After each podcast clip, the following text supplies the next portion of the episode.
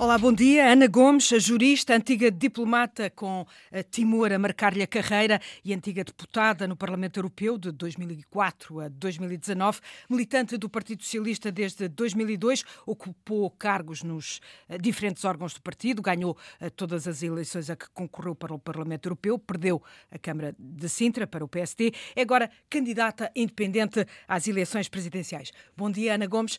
Eh, justificou a sua candidatura com o facto de o PS não ter um candidato próprio, eh, mas eh, pergunto-lhe se o PS tivesse tido esse candidato próprio, teria avançado na mesma?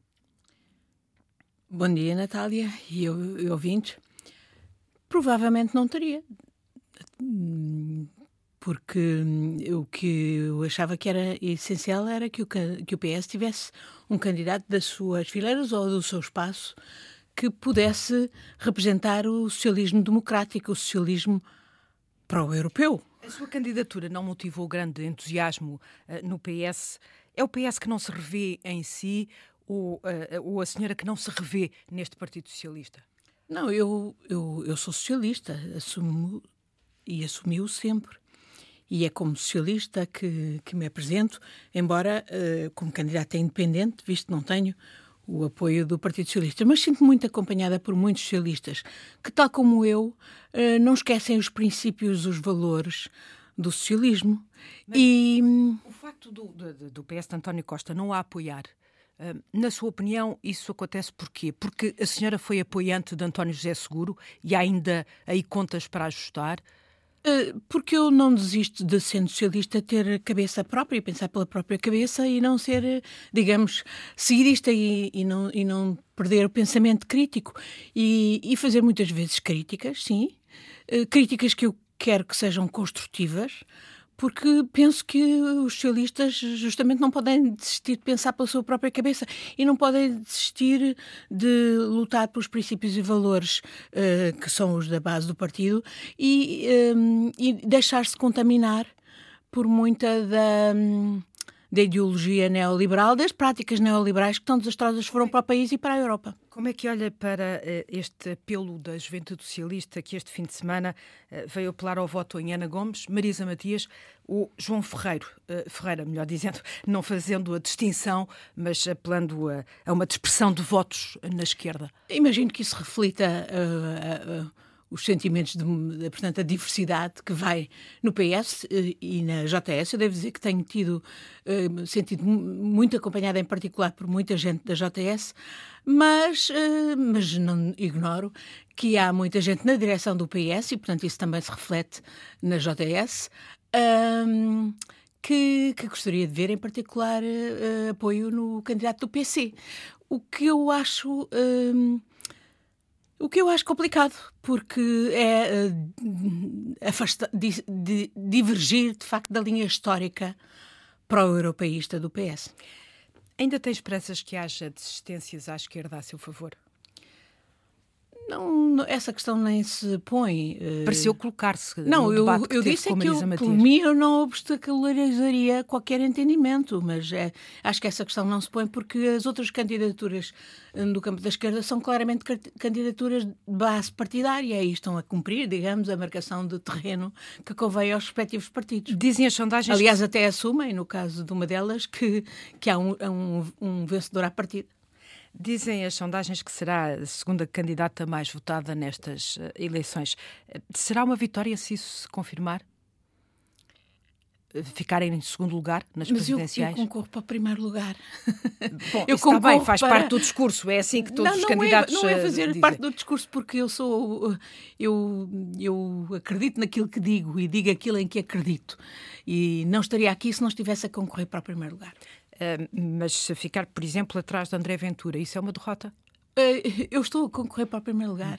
Há cinco anos apoiou uh, Sampaio da Nóvoa uh, numa candidatura que teve, se não estou em erro, 22,8%, quase 23%. Esse é um objetivo mínimo para estas, para estas eleições? Natália, Ou abaixo disso seria tipo uma derrota? perguntas acho que não são minimamente interessantes uh, para os nossos ouvintes. Uh, Pergunte-me em que é que eu posso fazer a diferença como Presidente da já República. Já lá vou. E pergunto-lhe desde já como é que olha para a governação de António Costa. Em que áreas é que o PS uh, eh, errou?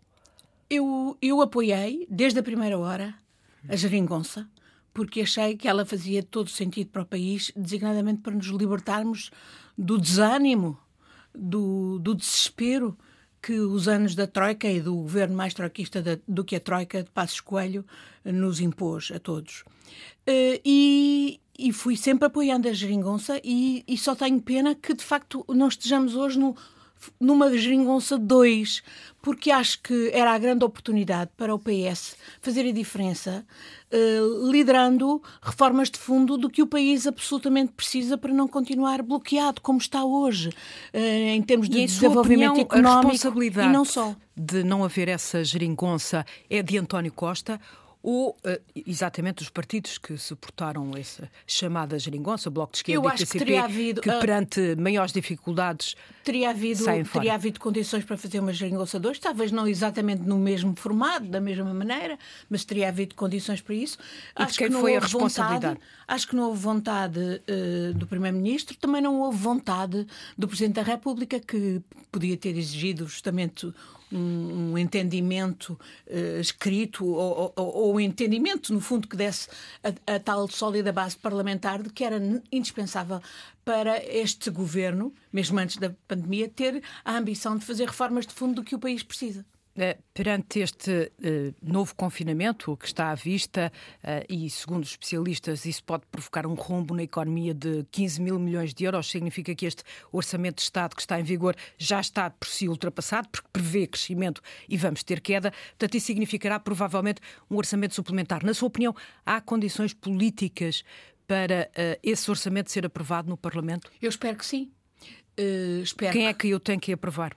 Eu espero que haja o sentimento de que estamos numa emergência nacional, eh, aliás, que é, que, é, que é até europeia e global, e que é um momento de convergência. E sem dúvida que eu tudo farei para uh, incentivar essa convergência que permita não apenas o orçamento suplementar, mas que o, os próximos orçamentos, e eu espero que o Governo vá até ao fim da legislatura, que... Uh, Há quem fale em eleições essa, uh, no próximo mas ano, eu, ou seja, eu gostaria que este Governo ver, não consegue ultrapassar o orçamento para 2022. Eu gostaria de ver este Governo ir até ao fim da legislatura e gostaria de ver que a convergência de facto se faz não apenas no orçamento suplementar, mas nos dois orçamentos subsequentes. E se não houver essa convergência, de quem será a responsabilidade? Dos partidos à esquerda? Uh, ou, eu não vou fazer futurologia. Eu espero, eu trabalharei para a convergência. Eu, eu, penso que o país precisa mais do que nunca, não precisa de acrescentar crise política à crise sanitária que é também económica e social, e portanto eu tudo farei para a convergência e, é um e para a estabilidade deste governo até ao fim da legislatura. E é um papel que compete ao Presidente da República. Sim, e, e, e, sendo Presidente da República, ainda por maioria de razão, acho que é, será a minha obrigação trabalhar nesse sentido. Mas como cidadã, sem dúvida que quererei ver essa convergência. Uh, concorda que perante estes dados mais recentes dos números uh, galopantes uh, da pandemia, o confinamento é a única alternativa? Não sei, amanhã estarei na reunião do Infarmed, para que fui convocada, juntamente com os outros candidatos, todos espero, tenham sido convidados. E só nessa altura, perante os dados que aí forem trazidos, poderei ajuizar. Mas uh, espero que sejam ouvidas as uh, indicações de alguns especialistas, uh, como o, o, doutor, o professor Jorge Turgal, de que a prioridade tem que ser dada à proteção dos riscos, mais das, dos grupos de risco mais, mais alto risco e mais vulneráveis, uhum. designadamente as pessoas com mais de 70 ou 80 anos, uh, que estejam nos lares, mas também fora dos lares. Uh, e, e, e, veremos que outro tipo de medidas são necessárias. Eu penso que esta situação demonstra a centralidade do Serviço Nacional de Saúde como é fundamental reforçar os meios do Serviço Nacional de Saúde, garantir uma cada vez melhor articulação da rede hospitalar bem, com a rede uh, dos cuidados na sua opinião, primários, portanto, dos médicos bem? de família, e com a rede dos cuidados uhum. uh, in, uh, continuados, integrados, portanto, dos lares e residências assistidas. eu penso que o Governo tem feito nesta matéria tudo o que é possível e penso que tem feito com a melhor, com a melhor intenção e, e, e, com resultados práticos, no sentido exatamente de reforçar o Serviço Nacional de Saúde. Eu.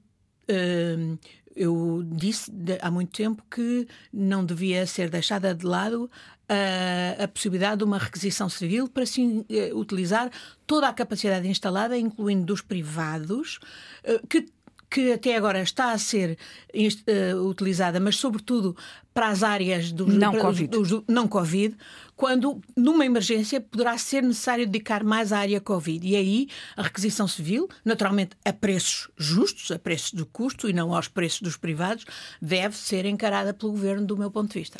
Criticou Marcelo Rebelo de Sousa por ter marcado eleições tarde demais. Eh, em que é que marcar as eleições estas presidenciais mais cedo iria uh, modificar a situação? Ou seja, mudava alguma coisa? Há uma semana estávamos com números mudava tão idênticos muito, como... Mudava muito. Em quê? Olha, desde logo, eh, na forma como um, a própria Comissão Nacional de Eleições tem estado a gerir. Uh, nós, por exemplo... Critica as medidas ontem anunciadas pelo, pelo Ministro da Administração Interna? Não, eu acho que o Ministro da Administração ah. Interna esteve bem, acho que esteve uhum. muito bem e, e tomou as medidas necessárias, mas de facto há um constrangimento tremendo em, em, na forma como tudo isto está a ser feito e sabia-se há muito tempo, uh, sabia-se desde o início da pandemia, foi o próprio próprio Presidente da República que falou que ia haver uma segunda vaga uh, e, e, e, estamos até. Em sua opinião, diz... as eleições deviam ter sido marcadas para quando? Para antes do Natal? Para... Não, não, não era marcá-las antes, é marcá-las com mais antecedência, não serem marcadas na última hora, hum. no último dia ah, mas do mantendo prazo. este calendário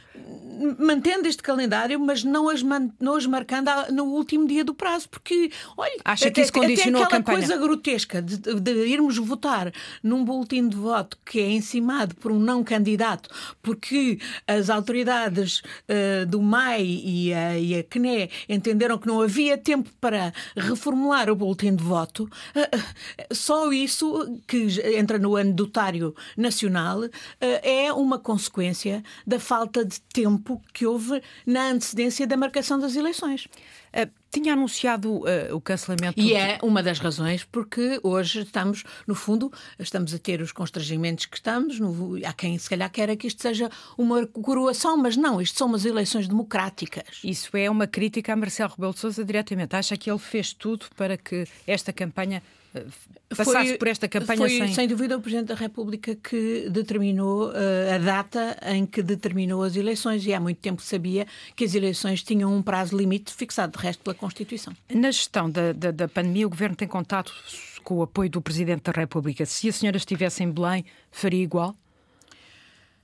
Uh, não, faria diferente. Uh, em quê? No sentido de não repetir uh, e banalizar os estados de emergência, uh, no sentido de muito cedo pedir à Assembleia da República que aprovasse uma lei de emergência sanitária que desse cobertura às medidas necessárias. O Primeiro-Ministro já vai dizer etc, que não, não haveria que, tempo para isso. Não, houve um imenso tempo, uh, visto que foi em março o primeiro confinamento geral e que fomos todos confrontados com a pandemia e, portanto, teria havido mais que tempo para a Assembleia da República passar uma lei que complementasse aquilo que, um, que temos na Lei de Bases da Saúde e temos na Lei de Proteção Civil e que, no fundo, não dá a cobertura legal que o Governo e, e, o, e o Estado precisa para, de facto, impor determinadas medidas, como seja os colheres obrigatórios, etc.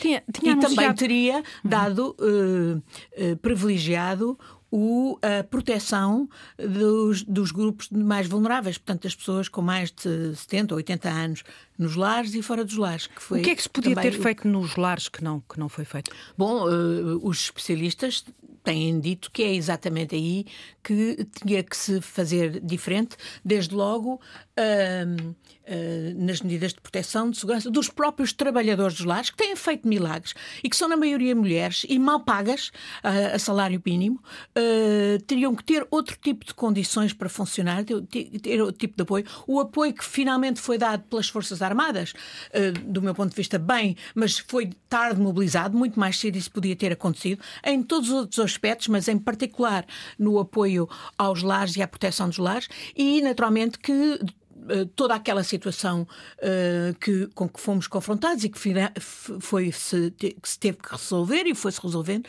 há muito mais tempo que devia ter sido uh, uh, encarada, que era a situação de termos cerca de 11 mil Uh, cidadãos em camas de hospitais por não terem lugar nas redes de cuidados uh, uh, continuados. O que é que está e... a falhar no Estado para que essa situação aconteça? Bom, essa é uma questão que já vem de trás, não é sequer da, da, da governação socialista, já vem de muito de trás, mas devia há muito mais tempo ter sido encarada a necessidade de uma boa articulação, de uma melhor articulação entre o Ministério da, da Saúde e o Ministério do Trabalho e da Segurança Social, que é o que gera, portanto, portanto, os lares, a maior parte dos lares. E, e, na sua opinião, não tem havido uh, essa articulação? Não houve no passado. Agora, perante a pandemia, em emergência, teve que haver, e é exatamente isso que precisamos, da mesma maneira que precisamos de uma entidade do trabalho uh, ou, ou, de inspeção que tivesse funcionado e que não tivesse permitido, por exemplo, o florescimento dos lares ilegais. Chegámos à conclusão que tínhamos hum, cerca de 3 mil lares ilegais. Hoje é preciso dar apoio a esses lares, mas é, é preciso, de facto, que as autoridades funcionem e depois é preciso, do meu meu ponto de vista, tudo o que diga respeito a, a essas áreas, efetivamente, nós. Uh, uh, apoiarmos os profissionais do setor. E isto inclui as carreiras médicas e dos outros profissionais da saúde, porque não podemos continuar a empurrá-los ou para os serviços privados ou para a imigração. Nós precisamos absolutamente de rever as carreiras dos, dos profissionais da saúde, dos profissionais também da, da, da, da segurança social, eh, como os que dão apoio aos lares, porque eh, são trabalhos de grande importância pública grande serviço público e não podem ser uh, continuados a ser uh, desprezados e maltratados funcionários extraordinários que de, têm sido uma dedicação fantástica e que merecem todo o apoio e todo o encorajamento. Tinha, tinha, Fazem tinha... milagres nos lares a impressão que, que, que, tenho, pelo que tenho visto, é que essas pessoas estão a fazer verdadeiros milagres. Tinha anunciado que suspendia todas as ações de campanha até à reunião do Infarmed, entretanto, parece rever essa, essa Revi posição, já que. veio a notícia de que poderia haver um confinamento geral a partir de quinta-feira e então entendi que tinha que, naturalmente, utilizar todo o tempo até, uh, até lá. Uh, se houver confinamento, interrompa Hoje a campanha. É estarei, é Hoje, naturalmente, respeitando todas as regras de segurança, mas hoje mesmo daqui vou sair para, Bem, para visitar tem, um, tem, tem, dia de agenda. uma instalação uh, Covid que a Câmara de Sintra uh, preparou com o hospital. Se, se, se, uh, se for decretado o, o, confinamento, admite anular a campanha, é isso? Não, de maneira nenhuma. continuarei a campanha, claro, mas terei que continuar por outras vias e, e naturalmente recorrendo mais aos meios tecnológicos, eletrónicos, online, que aliás utilizo, estou a utilizar há bastante bastante tempo, mas é muito diferente de, do contacto com as pessoas. Acusou... Esse é um dos grandes uh, constrangimentos desta campanha muito sui generis. Uh, uh, Marcelo Rebelo de Sousa, por exemplo, diz que não vai fazer campanha eleitoral. Bom, mas uh, aí está. Se calhar há quem pense que isto é uma coroação, há quem se dispense inclusivamente de, de, de fazer tempos de antena. Uh, olha, é outra coisa altamente uh, prejudicada por toda a correria em que isto se fez, dada o curto espaço na marcação de eleições. Uh, e eu penso que todos estamos a ser escrutinados, também o Presidente da República que se recandidata devia estar a ser escrutinado e devia estar a participar inteiramente na campanha, eh, designadamente, eh, enfim, como candidato e não como Presidente. Acusou Marcelo como de... candidato, sim, e, e, e, não como Presidente, que não deixa de ser. Acusou Marcelo Rebelo de Sousa de, por causa de uma amizade com Ricardo Salgado, não ser mais interventivo e crítico nos atos de justiça. Não reconhece que é uma crítica de alguma forma populista? Uh, não.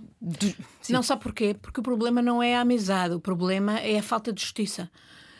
Mas, mas uh... relacionou a amizade com, com. Porque há uma. Não se arrepende dessas palavras. Não, não, não. Me, não me arrependo, porque há uma proximidade. Estamos a falar de uma, de uma gestão ruinosa de um banco em favor de uma família e com prejuízos tremendos para o país. Uh, e a justiça não funcionou e o pacto de justiça que o Sr. Presidente alegou uh, ter eh, promovido, de facto não valeu o papel onde está escrito porque a justiça não funcionou. E já não funcionava há muito tempo, porque não é só o mega processo relacionado com o BES, é o processo Monte Branco, é o processo Operação Furacão, onde Ricardo Salgado e muita gente ligada ao BES já estava envolvida e que não tinha dado rigorosamente nada.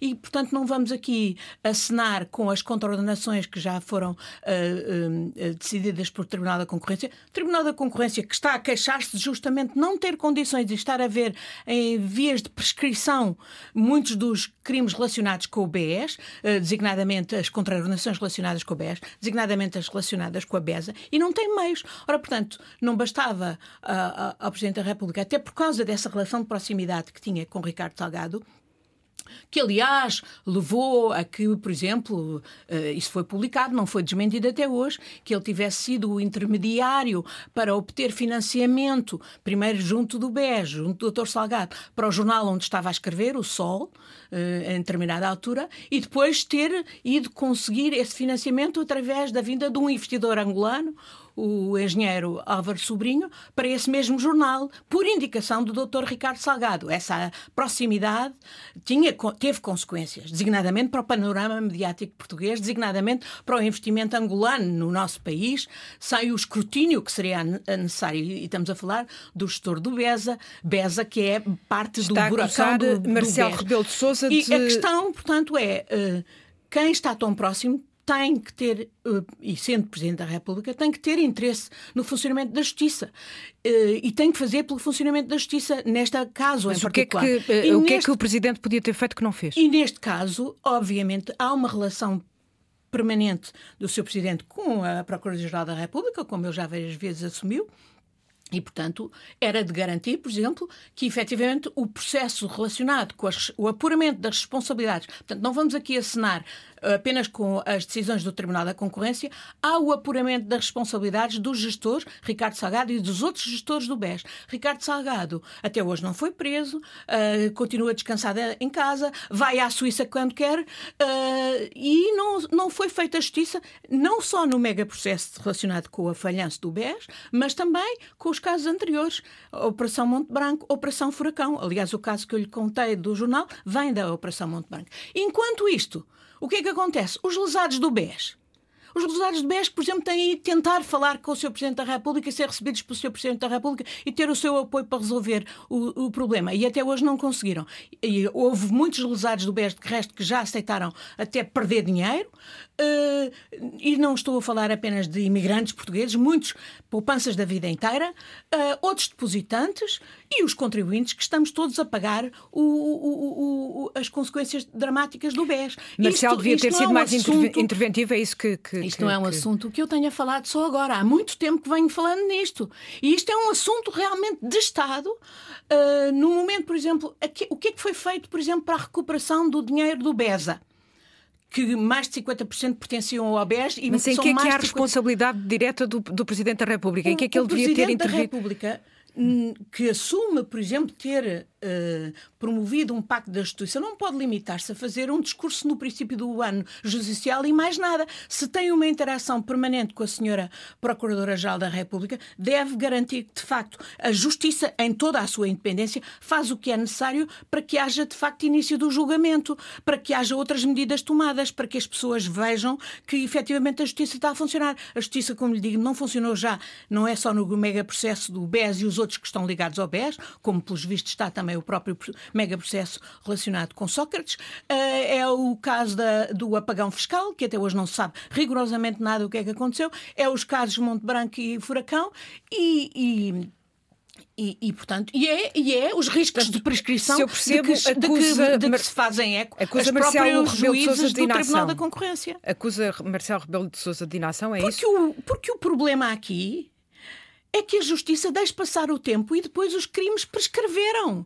Foi assim com todos os grandes casos de corrupção em Portugal. Lamentavelmente, dos submarinos. E em, em que, que, o, BES, o Presidente podia ter feito no combate à corrupção que não fez? O que do... é que a senhora faria? Eh, sem dúvida que eu faria muito diferente. Desde logo estaria a falar disto com todos os operadores da Justiça e do Governo, para que a Justiça tivesse todos os meios de que necessita para funcionar, para que não estivesse neste sufoco de estar a ver os processos a prescrever e, e, e, e, portanto, eventualmente instruir-se em condições o, o, os ditos casos e para que efetivamente os portugueses começassem a ser vista, a, ser ver, a ver que se começava a ser feita a justiça. Até hoje não foi feita a justiça em nenhum destes casos. Isto é gravíssimo, isto é uma falha grave do Estado, é uma das razões que alimenta toda uma vaga uh, populista uh, que põe em causa a democracia. Uh, e sim, com, sem dúvida, Natália tem toda a razão. Isto tem tudo a ver com corrupção, com esquemas corruptos, com esquemas de captura do Estado. e, portanto, é uma obrigação do Presidente da República ter agido, era uma obrigação ter agido mais do que fazer um discurso, e eu sendo Presidente da República, não tenha dúvida nenhuma que farei muito diferente usando Surpreendeu a, os poderes a, a que a de Marcelo no debate que teve com ele. Surpreendeu a indignação com que Marcelo uh, recebeu a sua crítica? Hum, não me surpreendeu totalmente, uh, uh, mas achei-o bastante estabilizado. e o Sr. Professor Lassa saberá porquê. A verdade é que, como lhe digo, esse episódio do, de, dele de ser intermediário num financiamento angolano para um jornal português foi publicado e até hoje não foi desmentido. Aqui deixo a. Uh, uh, a oportunidade de, de, esclarecimento. Isso resulta, como lhe digo, de elementos que foram publicados e que estão na, na Justiça no quadro da Operação Monte Estamos no último minuto da entrevista, só para clarificar a questão dos Açores. Defendeu que o Presidente da República devia ter dado primeiro posse, uh, indigitado o socialista Vasco Cordeiro para Dar formar o governo. Uh, para indigitar, exatamente, eu emendei. Uh, se essa negociação não fosse bem sucedida, o que é que faria? Uh, ou seja, não houve aqui essa não negociação, uma perda essa tempo. negociação podia ter terminado um arranjo completamente diferente. Por exemplo, designadamente com alguns dos partidos que estão no arranjo do atual acordo dos Açores. Uh, mas se isso não funcionasse, uh, haveria outras alternativas. E o Presidente poderia sempre dizer, porque o representante da República é representante do Presidente, podia sempre dizer que uh, com, com, a, com o acordo daquele partido, não. E haveria sempre. A, a democracia tem sempre alternativas e elas deviam ter sido exploradas. E não não se devia ter parado num esquema que efetivamente normalizou uma força que tem um desígnio que é o de destruir a Constituição. Já e disse exatamente que nunca daria posse a André Ventura, mas diz que quer ser a presidente de todos os portugueses, incluindo em quem vota uh, em André Ventura? Sim, absolutamente.